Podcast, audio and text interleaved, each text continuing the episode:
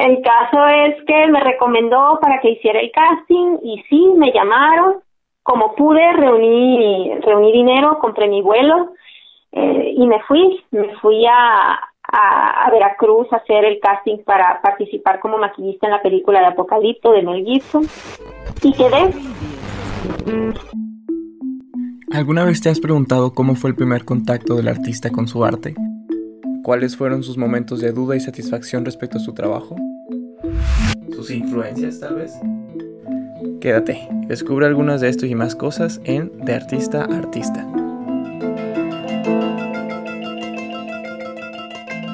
Hola y bienvenidos al episodio número 7 de Artista a Artista. De verdad estoy muy agradecido eh, con todas las personas que he tenido hasta ahora y con las que tengo ahí en archivo por editar, que están por agendarse. El día de hoy les vengo a compartir la charla que tuve con Esmeralda García, quien es makeup artist y artista escénica. Es una charla muy enriquecedora y de, con muchos ejemplos de cómo eh, las cosas las puedes tomar conforme se te van dando y, y crear algo con estas oportunidades. De verdad, una charla muy inspiradora y espero que les guste. Los dejo con Esmeralda García. Hola Meme García, gracias por estar el día de hoy conmigo en el podcast. ¿Cómo te encuentras? Hola, ¿qué tal Oscar? Muchas gracias por el espacio, por tu proyecto y pues me encuentro maravillosamente tomándome un cafecito. Excelente. Muy bien, Meme, pues eh, vamos a entrar directo a, a, las preguntas. La primera es, ¿me puedes decir de, de, dónde, de dónde eres y cómo porque estaba checando tu página y pues tú de profesión eres artista escénica y eh, makeup artist por elección. Ahorita hablamos un poquito sobre ambas, eh, pero dime de dónde eres y cómo te acercaste a primero pues a lo que es tu profesión, artista escénica. Claro que sí, pues yo soy nacida en La Paz, California Sur, por casi casi que por accidente, que andaban mis papás trabajando por allá y nací allá y luego se regresaron a Hermosillo, entonces realmente soy hermosillense, no solamente viví mis primeros seis meses de vida allá, así que me considero pues hermosillense y, y bueno, yo soy Esmeralda García y trabajo mi emprendimiento artístico bajo el sello de Meme García, que es un proyecto que ofrece servicios de espectáculos y de maquillaje escénico, artístico, efectos especiales para cualquier tipo de evento social, cultural, empresarial. Entonces, los servicios que ofrecemos tienen que ver, eh, está relacionado con las artes escénicas, y con el tema del maquillaje en cuanto a la a la ejecución y talleres, talleres también que impartimos. Básicamente es lo que, de lo que se trata mi trabajo. Y bueno, también para darte una breve semblanza de lo que hago, pues yo soy egresada de la licenciatura en artes, opción teatro, y básicamente he desarrollado mi proyecto artístico en las áreas de teatro, con la actuación, artes circenses, haciendo trabajo de clown, de malabares y de equilibrismo con zancos.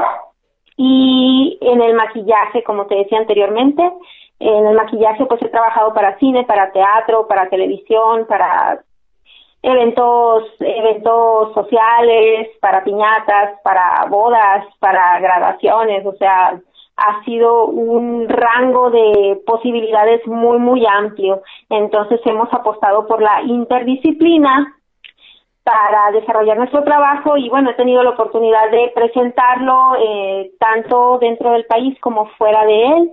Y pues bueno, actualmente, como te decía, estoy trabajando en mi proyecto Meme García, que yo lo considero un emprendimiento artístico porque yo trabajo básicamente para generar mis propias oportunidades de trabajo y para encontrar nuevas maneras de, generar propuestas y de ofrecerlas a un público y de crear un público.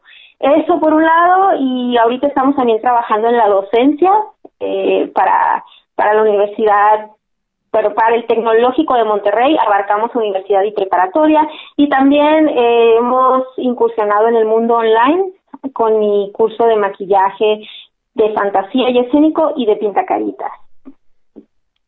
Wow, es, mucho, mucho trabajo, mucho, muy amplio. Eh, sí, dije, bueno, ¿por dónde empezamos?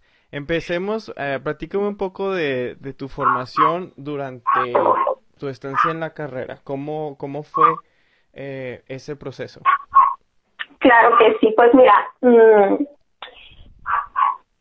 cuando salí de la prepa, o estaba por salir de la prepa cuando el maestro César Arturo Velázquez, eh, que está ahí justamente en la carrera de Bellas Artes, él me parece que está a cargo de todos los talleres libres, mm, él fue y nos llevó a un propedéutico, le llaman, te llevan a dar un paseo por, por las instalaciones de la Escuela de Bellas Artes entonces tocó que a nosotros nos llevaran a conocer la carrera, que justamente tenía apenas dos años, dos años exactamente.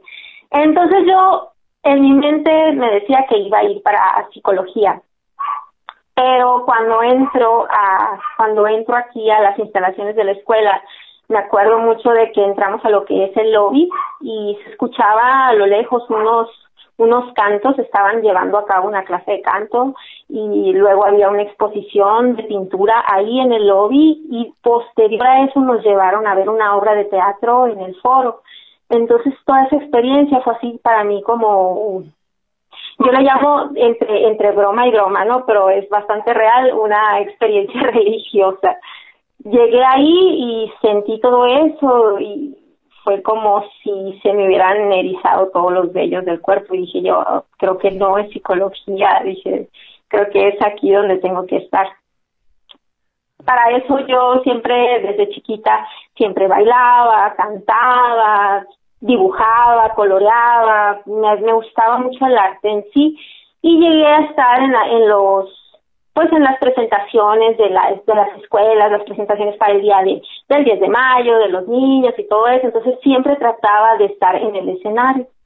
Sin embargo, pues bueno, me toca ser mamá muy joven, ah, eh, justamente en la prepa, entonces yo dije voy a estudiar una carrera que pues me permita mantener a mi familia, pero cuando llego a esta parte, a esta parte de mi vida dije yo no, tiene que ser aquí en, en artes. Y yo estaba como, ¿me iré a plásticas o me iré a teatro? Eh, y luego pensé, no, en plásticas me van a pedir muchos materiales. y como soy mamá soltera, dije yo no voy a poder costearlo. Entonces, creo que va a ser más fácil si entro a, si entro a teatro. Y esa básicamente fue la, la manera en que me decidí de entrar a esa carrera. Órale.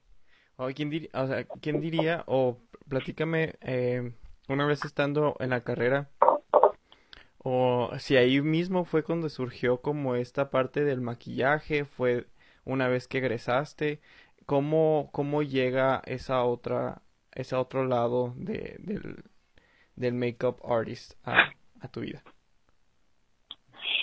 Fíjate que eh, justamente estos últimos años me he dado cuenta de cómo de cómo la situación en la que me vi al momento de ser mamá muy joven. Básicamente eso permeó todas mis acciones hasta la fecha incluso. Entonces, por ejemplo, ese motivo hizo que yo me fuera a teatro en lugar de artes plásticas.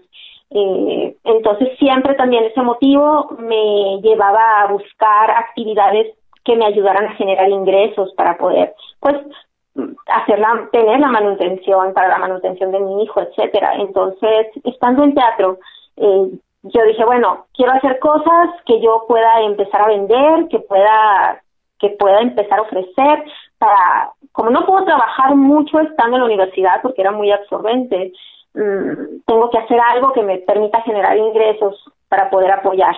Entonces, hice todo lo que pude, me metí a zancos, eh, hacía teatro de calle, entonces de esa manera lograba como generar unos pocos ingresos para, para llevar a casa. En una de esas, como trabajaba mucho haciendo teatro de calle, pues me di cuenta que necesitaba maquillarme para las presentaciones y aparte como siempre me gustó como la plástica, dije yo, ah, pues me meteré a una clase de, maquillaje para aprender y poder realizarme los diseños que utilicen mis trabajos. Y resulta que cuando llego también a la materia de maquillaje con el maestro Francisco de Luna, para empezar, entré de oyente, porque raramente a teatro no nos daban esa clase, solo a danza y a música. Entonces, les pedí así, les imploré que me dejaran entrar y el maestro súper, súper accesible me lo permitió y aparte yo creo que dio mucho mi entusiasmo que durante las dos semanas que duró, una semana, perdón, duró el, el taller y súper intensivo, estuvo sobre mí y aparte después del taller yo le mostraba como diseños porque me gustó bastante, entonces le mandaba diseños, le mandaba mis dudas, y el maestro la verdad es que me apoyó bastante dándome información, mandándome materiales, o sea, apoyándome en todo el sentido para que yo pudiera conocer más al respecto. Para mi sorpresa, Oscar, al mes de haber tomado ese taller, yo tuve mi primer trabajo pagado, pagado como maquillista profesional para el cartel, me parece que es el número 13 del desierto para la danza. Entonces yo dije, ah, oh, genial, puedo, puedo generar esos ingresos que necesito para mi familia maquillando y aparte me gusta. Qué bien, excelente. El caso es que termino, termino mi carrera y en, ese inter que termino la carrera pues llegué a tomar alguno que otro taller, pero hubo uno muy particular en el que vino un, eh, un maquillista de cine, David Esquivel, eh, que me parece su esposa es de aquí, de Hermosillo. El caso es que él vino, impartió un taller y yo dije, ah, es un maquillista de cine, quiero conocer, quiero saber de qué se trata. Me meto al taller y el maestro igual vio que, que era muy entusiasta en ese tema y me dijo, oye, ¿sabes qué? Maquillas muy bien, Mm, ahorita me dice, están haciendo casting para una película, me dijo, extranjera, en la que ya se acabaron a todos los maquillistas de México y la película lleva ya casi un año de, grabación y no la terminan y ocupan más gente. Eh, ¿Me dejas que te recomiende? ¿Irías? y Porque es hasta Veracruz. Y yo, Claro, sí, lléveme. El caso es que me recomendó para que hiciera el casting y sí, me llamaron.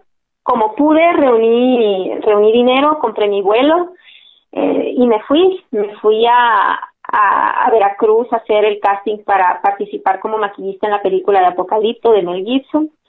Y quedé, y quedé quedé, me llamaron, yo ya me había graduado de la carrera y toda la cosa, entonces dejé todo aquí en Hermosillo y me fui para allá. Entonces esa fue la gran conexión con el maquillaje. Wow, está eh, de película. me alegra mucho, o sea, está muy genial cómo lograron como encajarse todos, o sea, de alguna manera se fueron dando las cosas para eh, o sea, y se descarta totalmente la idea o ese estigma que hay sobre las carreras artísticas o, ah, o, de humanidades, precisamente que a veces no, las retribuciones económicas no son las mejores y creo que lo que nos, nos me estás contando es, hace eso totalmente a un lado y, y de alguna manera pues se nota que con ese esfuerzo y esa dedicación pues se puede llegar a algo. Claro, sí, sí, de hecho, hasta ese momento, ya que estaba trabajando pues en una película hollywoodense, mis papás hasta ese momento mm, aceptaron, aceptaron el tema de que yo me dedicara al arte, porque, eh, insisto, y regreso a la idea de, de la maternidad joven.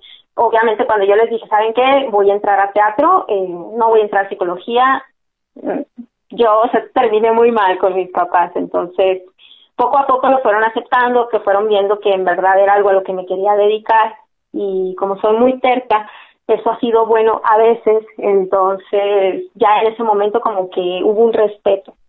La etapa esta de maternidad, dadas las circunstancias, me imagino que ha de haber sido, sido como complicado, ¿no? Y con esa idea que, se, que hay sobre las carreras artísticas, porque precisamente esa era la, la otra pregunta, ¿no? De cuál fue la reacción, ¿no? De las de los propios familiares, porque me parece que es muy común tenerlo.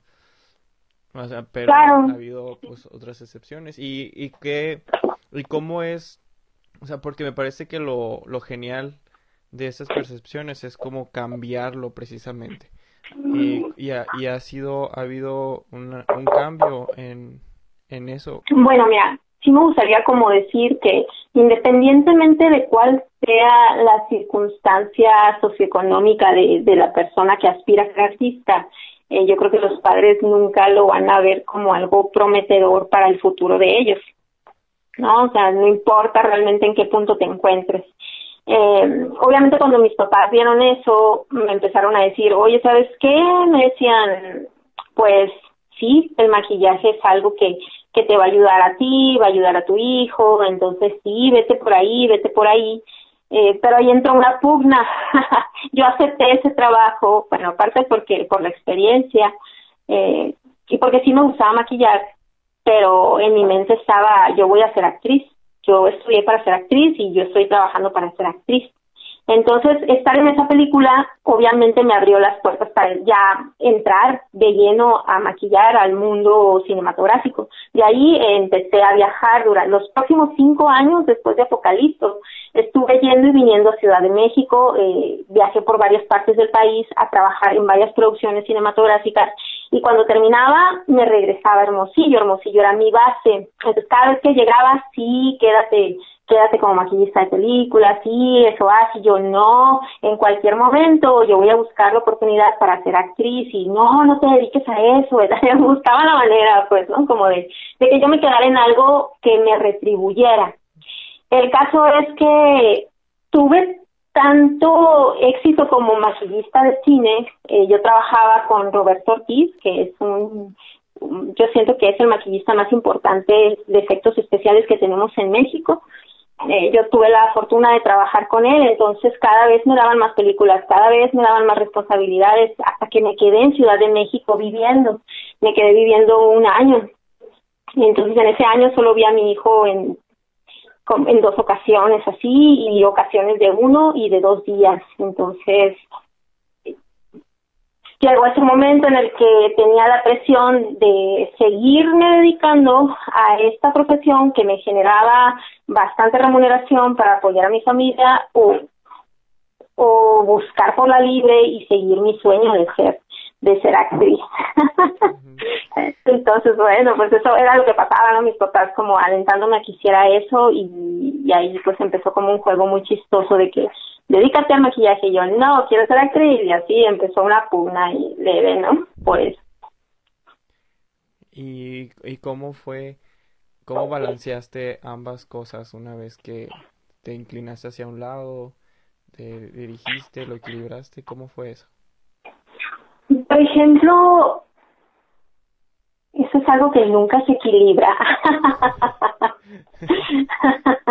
lo puedes malabarear, sí, puedes jugar, este, pero realmente el equilibrio mm, no lo, en mi caso y en mi, en, cómo me tocaba a mí vivirlo, mm, no lo logras. Entonces, yo lo que decidí, después de cinco años de estar del tingo al tango, eh, trabajando como maquillista en cine, decidí dejarlo todo y regresarme al Hermosillo. Así. Dije yo, bye, no quiero, yo no estudié para para estar maquillando a pseudoactrices, este que, que no me parece, así, ¿no? Un acto muy rebelde también de mi parte y, bueno, también el haber dejado de ver a mi hijo durante tanto tiempo.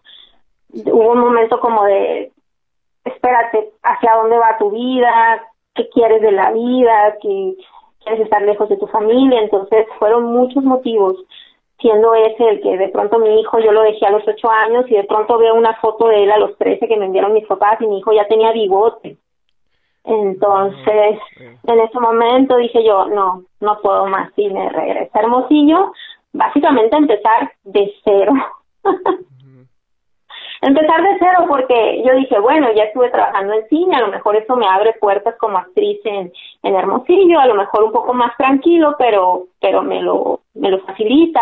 Y llego aquí y me, me doy cuenta que no, que a final de cuentas cada año hay gente nueva que sale de la licenciatura, entonces cada vez hay más personas que estamos buscando un espacio laboral dentro de, de este ámbito, entonces no llego aquí y fue la verdad un poco complejo eh, encontrar un ritmo de trabajo. Sí, me imagino que las eh, hubo mucha diferencia, ¿no? Entre el movimiento en Hermosillo que en la Ciudad de México. Sí, sí, Sí, sí, sí, y además siempre como, siempre fueron cinco años, entonces llego a Hermosillo y me siento como una extranjera. y fue chistoso porque bueno, ya ahí yo llego a Hermosillo y me puse a hacer teatro en los camiones. Así, eso fue lo que empecé a hacer junto con otra compañera. Eh, hicimos un dueto teatral llamado Llamé Teatro, en el que creábamos nuestras obras cortas, usualmente mi compañera las, las escribía, las escribía y las dirigía y yo hacía todo el, la, cuestión de la producción y el maquillaje y ambas actuábamos. Hacíamos obras cortas de dos minutos y al final pasábamos el sombrero. Y así vivimos durante tres años haciendo teatro en los camiones. wow. Sí. Y a ver, regresando al, a, porque tienes mucha, mucha, mucha información. Oye, sí, sorry, eh, tú, tú, tú dime por qué. No, me refiero a que eh, me, es, es muy rico pues toda la información que, que traes y me gustaría eh, procurar abarcarlo todo. Entonces me voy a regresar un poco a, a, esos cinco años de experiencia que estuviste como maquillista. ¿Me puedes contar un poco sobre, no sé, las partes eh, como más complicadas y las de mayor satisfacción que viviste durante ese periodo?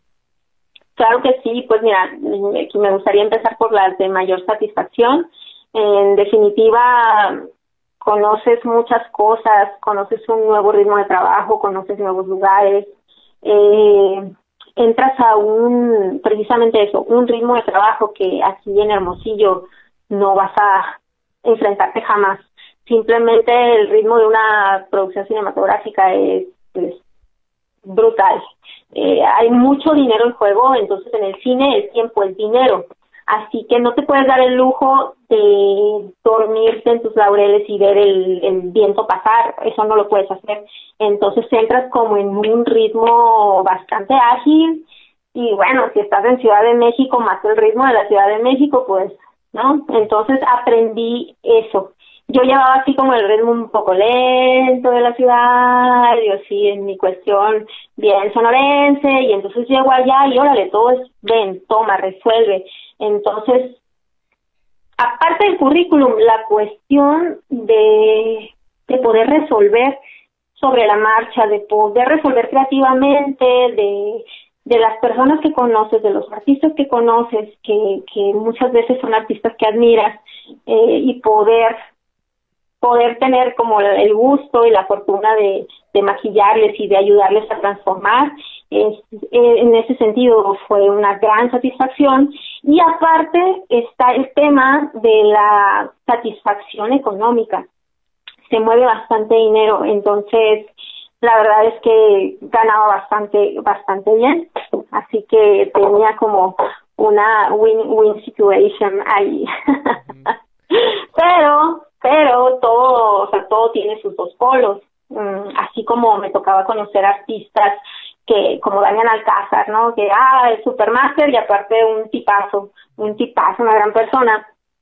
O, a Joaquín Cosío, por ejemplo.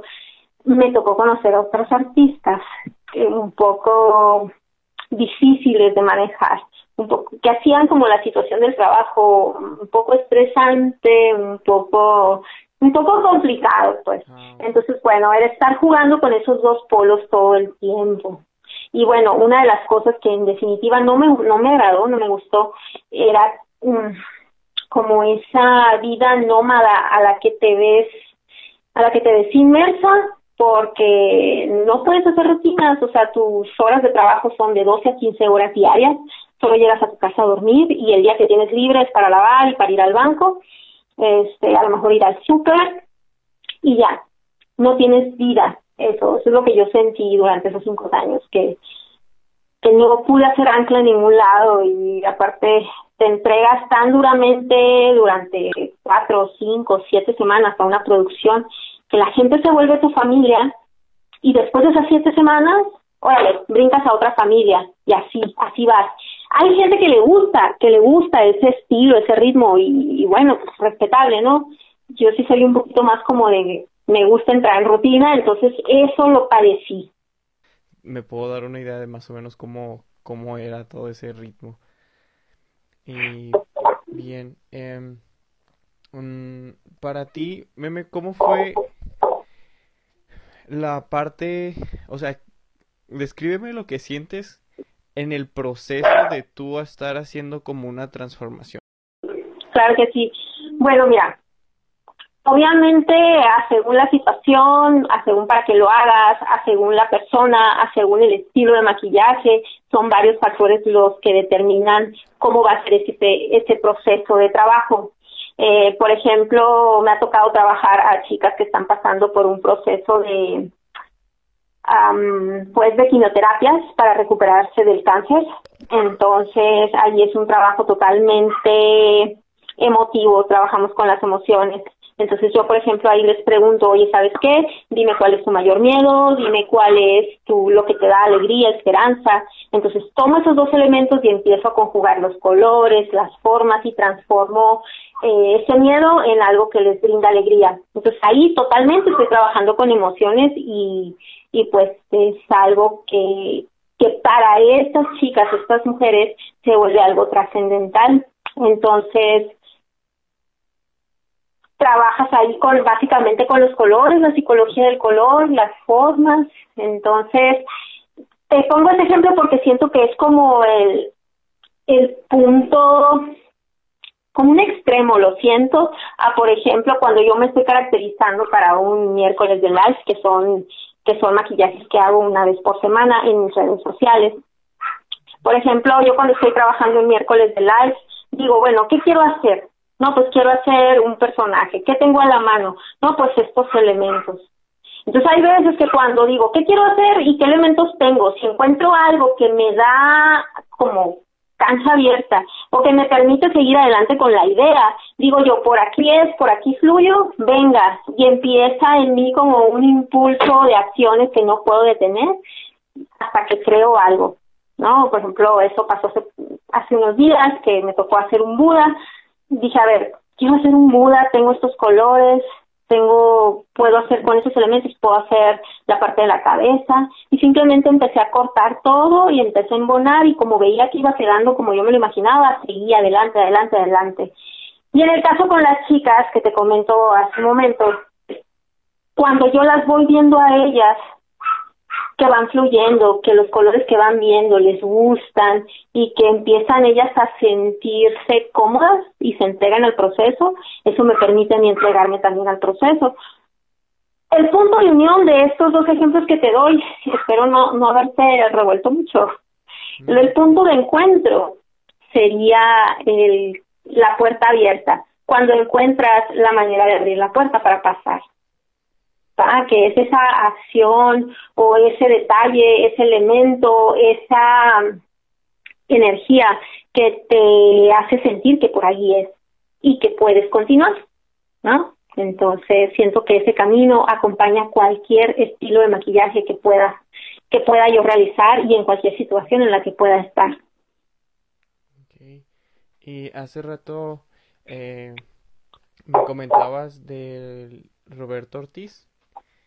Eh, ¿Hay alguna otra fuente de inspiración respecto a quien o alguna referencia que tú tengas como muy presente o que del trabajo que haga otro otro artista? Claro que sí. Eh, por ejemplo, ahorita que estoy totalmente lleno en lo que es el maquillaje de fantasía, una de las personas que, que más admiro su trabajo sería Matteo Arfanotti. Eh, él es un artista italiano que ganó el ganó el concurso de body paint mundial que se hace en Austria. Este lo ganó, me parece, en el 2018. Y esta persona lo que tiene es que es multidisciplinario con con los elementos que utiliza para crear un diseño de maquillaje. Utiliza todo tipo de materiales, los une todos y los los vuelve una sola cosa para crear algún diseño. Entonces, creo que, que si te gusta el maquillaje artístico, te recomiendo totalmente esa referencia para como fuente de inspiración. Y, y respecto a tu a tu labor como actriz. Mi labor como actriz. Hace hace como tres años le escribí a, un, pues a mi maestro Francisco Francisco de Luna, el que fue mi primer maestro de maquillaje, y le escribí un poco conflictuada. Eh, le dije, ¿sabe qué, maestro? Um, porque has de saber que mi maestro es actor, es vestuarista, es maquillista. Eh, no sé qué más hace, pero el maestro es también multidisciplinario y siempre lo ves muy activo en, en todas esas áreas y muy bueno además. Y le digo, es que estoy en un punto en el que siento que me come tanta actividad. Estoy como actriz, estoy queriendo hacer las artes circenses y el maquillaje y todo al mismo tiempo y siento que no me alcanza el tiempo.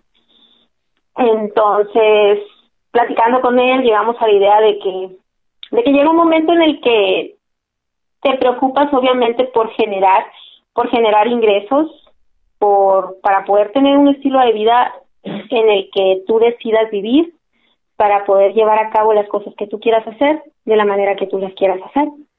Entonces, básicamente decidí, me decidí por el maquillaje. Me decidí por la herramienta del maquillaje como mi fuente de ingresos mayor.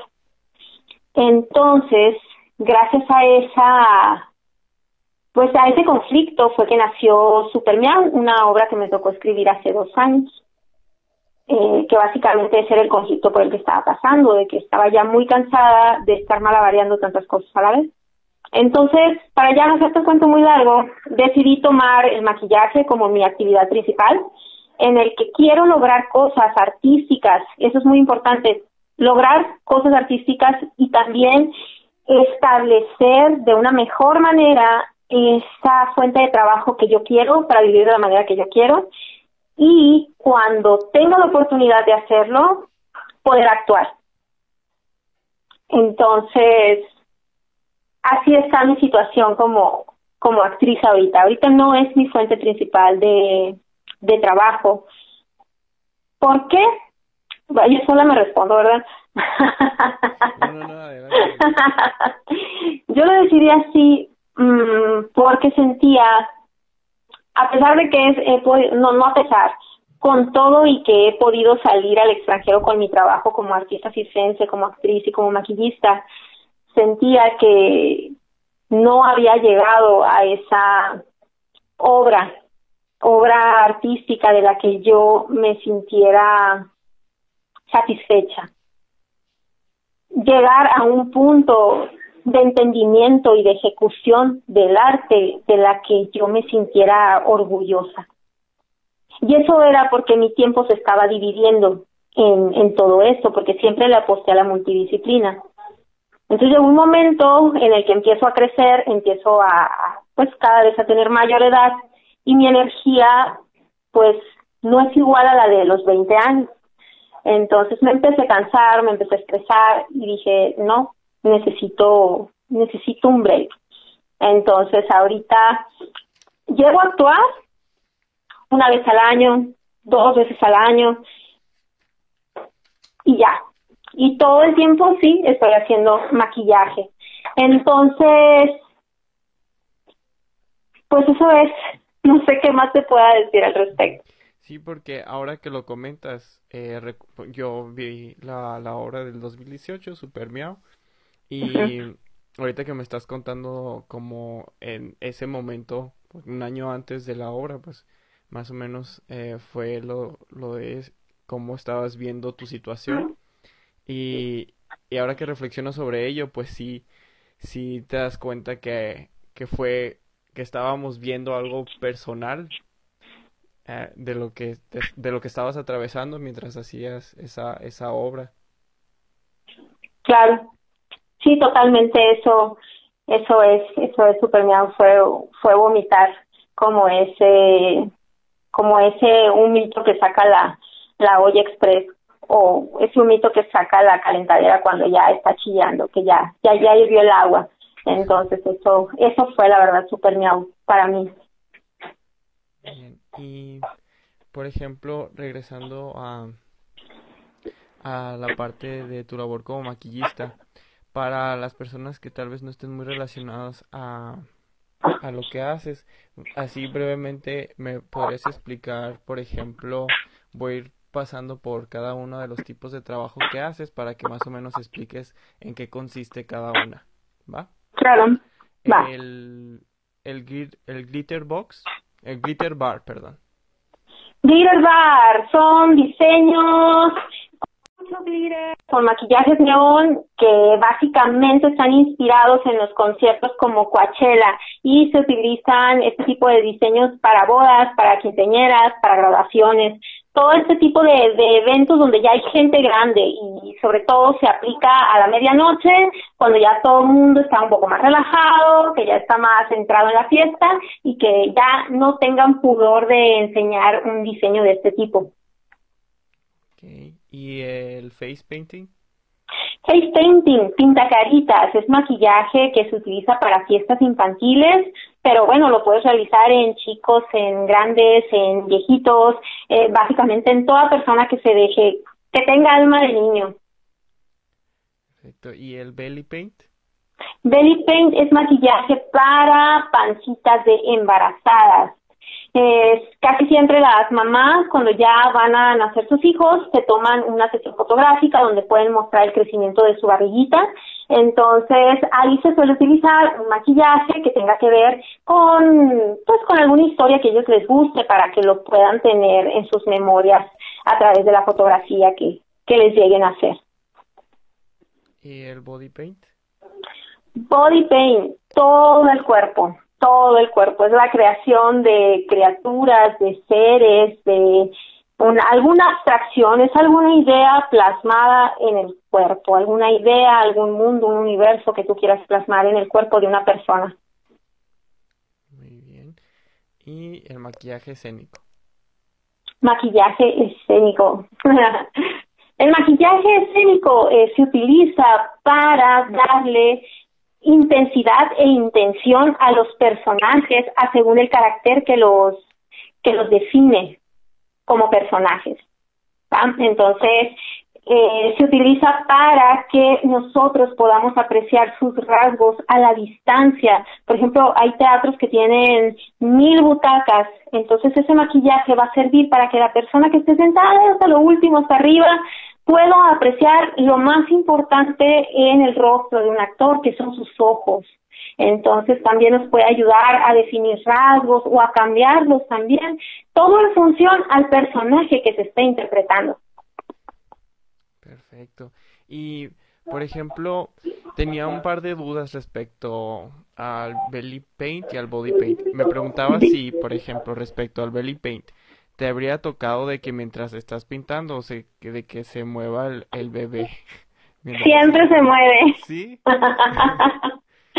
Siempre se mueve el bebé. O sea, utilizamos maquillajes base agua para, para el belly paint. Entonces, humedecemos nosotros el maquillaje porque es una acuarela prácticamente. Entonces, empezamos a, usar herramientas como brochas o esponjas que, con los que estamos nosotros haciendo una fricción muy suave en contra de la superficie. Entonces es como una caricia para el bebé. Llega un momento en el que estoy trazando, estoy haciendo una base y empieza entonces el, bebé a estirarse. En ese momento pues yo lo que hago es suavizar un poco más mi tacto. Obviamente la manera en que vas a tratar un body paint a un belly paint cambia por la situación eh, eh por el estado en el que se encuentra tu modelo.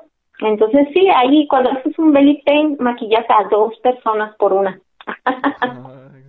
y por ejemplo en el body paint, porque eso implica pues todo todo el cuerpo. Eh, Es cuál es como la área, o sea, del, del cuerpo que, que es más como complicado al, al momento de pasar la, la pintura. Mm, bueno, depende mucho del diseño que estés trabajando, ¿no? Eh, porque si estás haciendo una base simple, si estás haciendo una base simple, pues realmente lo complicado es que necesitas tiempo para hacerlo. Pero si estás haciendo detalle y, por ejemplo, tienes que trabajar en la entrepierna, que es una área que, que normalmente la tenemos cerrada, pues bueno, se complica en ese sentido.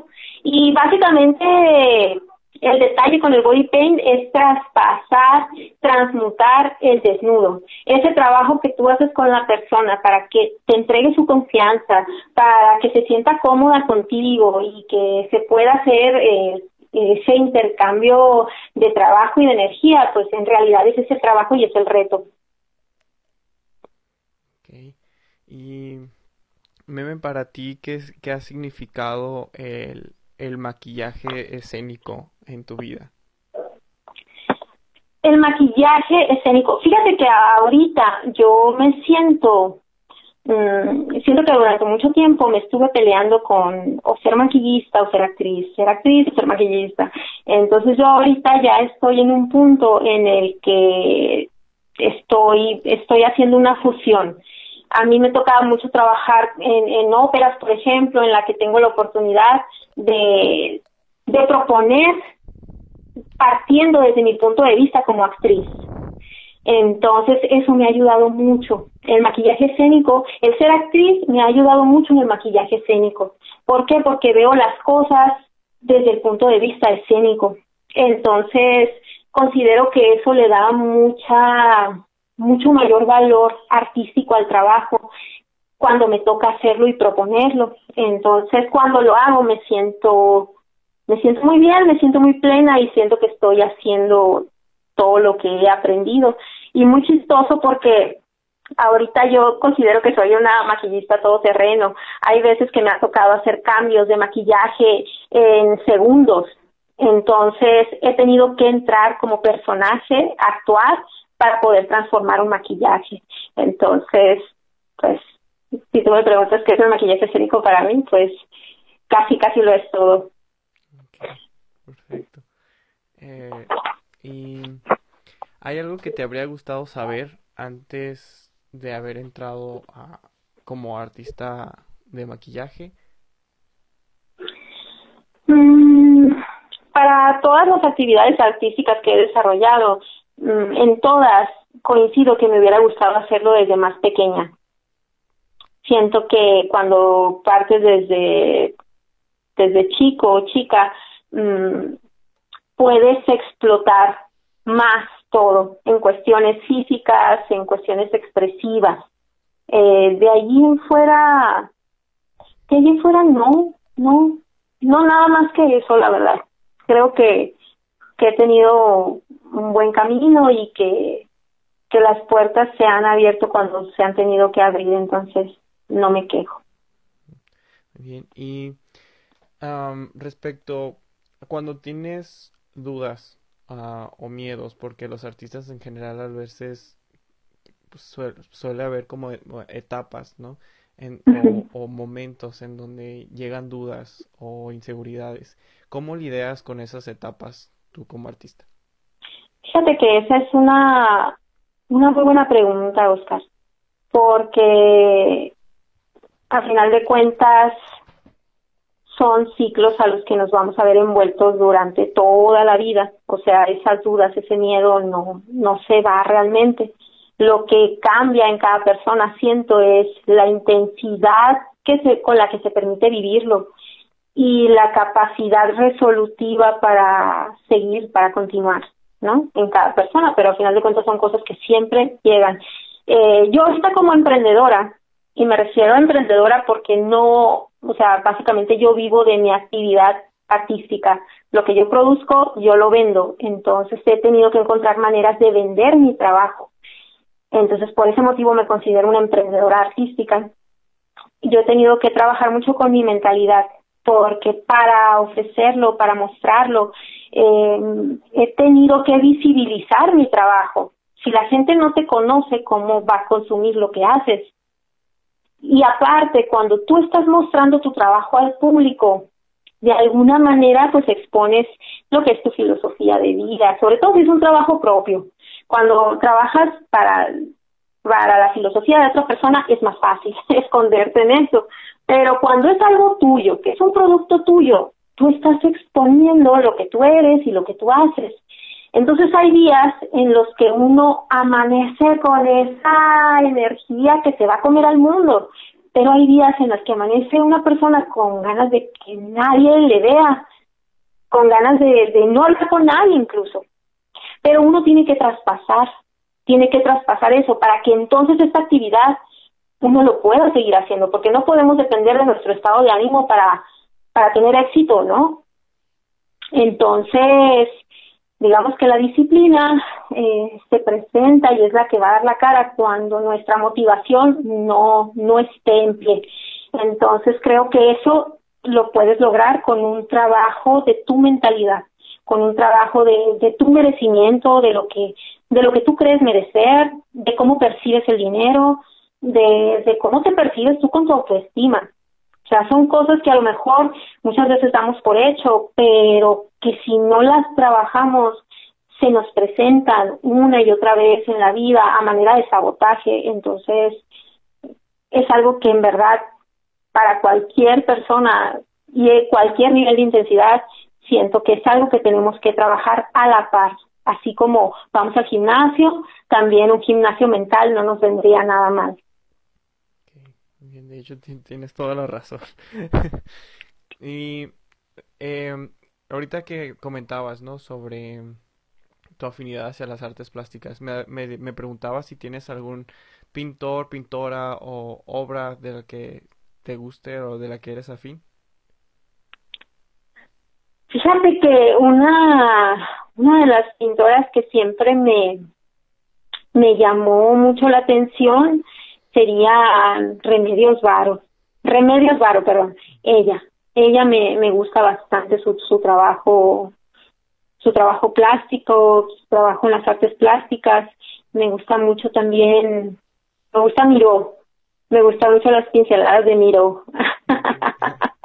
me hacen muy padre las composiciones que, que, él, que él hacía. Entonces, todo lo que tenga que ver bueno, con Miró me gustaba mucho el, color, el juego de color, los contrastes de colores.